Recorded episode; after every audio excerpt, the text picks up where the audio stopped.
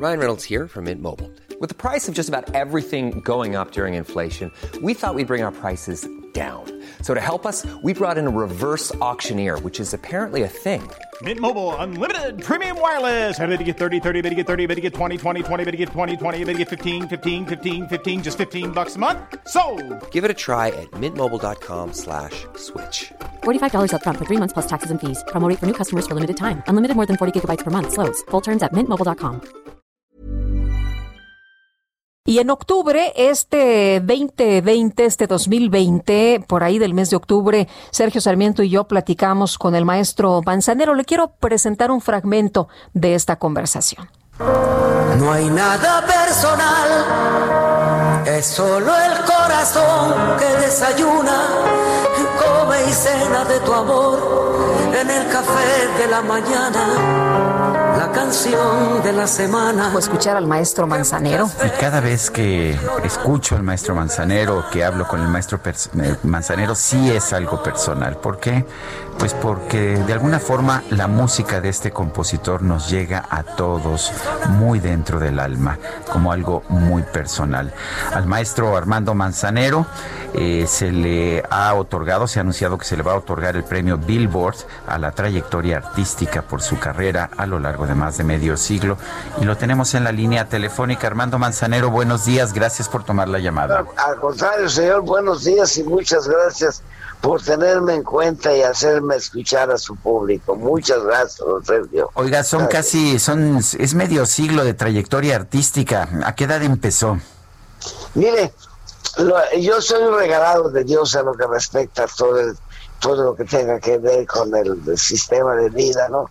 Yo tengo 86 años y a los 12 años comienzo a trabajar en Mérida, Yucatán, con un grupo infantil, con un grupo de puros muchachos de mi edad. Yo ya, era- ya tocaba el piano, ya cantaba y teníamos un grupo. Así que tomemos en cuenta que a los 12 años yo empiezo a ingresar dinero en mi casa para esa cosa tan hermosa que se llama la subsistencia económica. Maestro, ¿qué, qué, qué significa para usted el que siga viendo estos reconocimientos?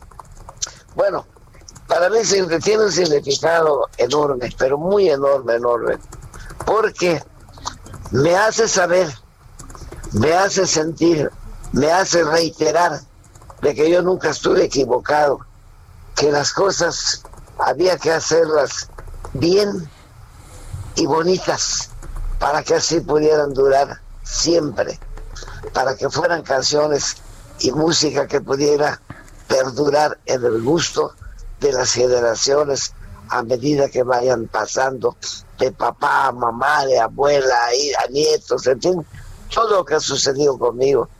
Realmente ha sido algo que no tengo cómo agradecerle a Dios, el que todavía yo tiene una parte positiva y tiene una parte para mí negativa, porque es impresionante, increíble, que las canciones de Manzanero que escribe ahora, que a lo mejor las escribe mejor que antes, este no le, no le no permitan las canciones antiguas entrar. La, yo, yo por más que hago por meter canciones nuevas, cuando salgo a cantar y salgo a trabajar, tengo que recorrer todo mi repertorio antiguo. Bueno, pero también porque el repertorio antiguo ya es parte de nuestra historia musical. A propósito, usted ha hecho un gran trabajo a favor de los compositores y autores de México, pues que antes no recibían gran cosa por su trabajo. Hoy, eh, eh, pues hoy, hoy pueden hacerlo de, de mejor manera, pueden en algunos casos vivir de manera más digna. Cuéntenos de ese trabajo. en la- Ese es un esa es mi pasión, don Sergio. La pasión mía es el derecho de autor.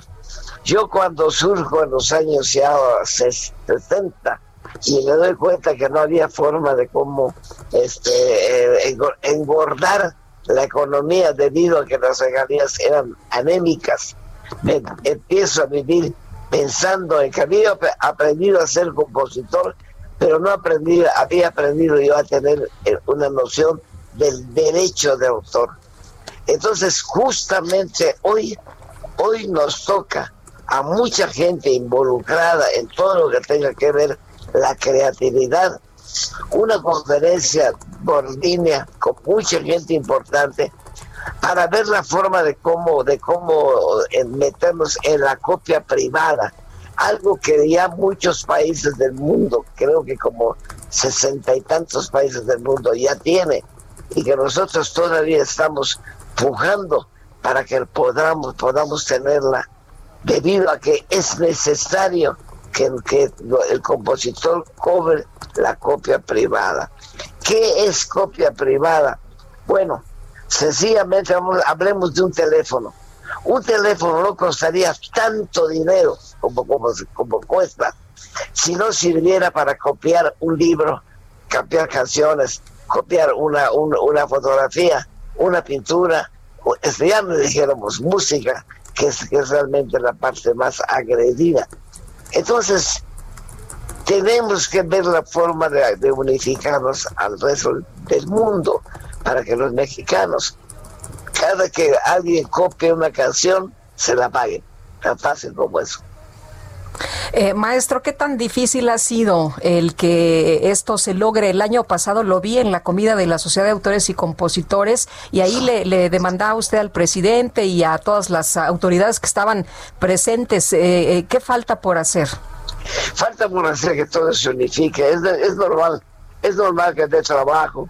Nada, nada es más trabajoso, ni existe trabajo más difícil que cobrar y, nada es más difícil para las grandes empresas que pagar.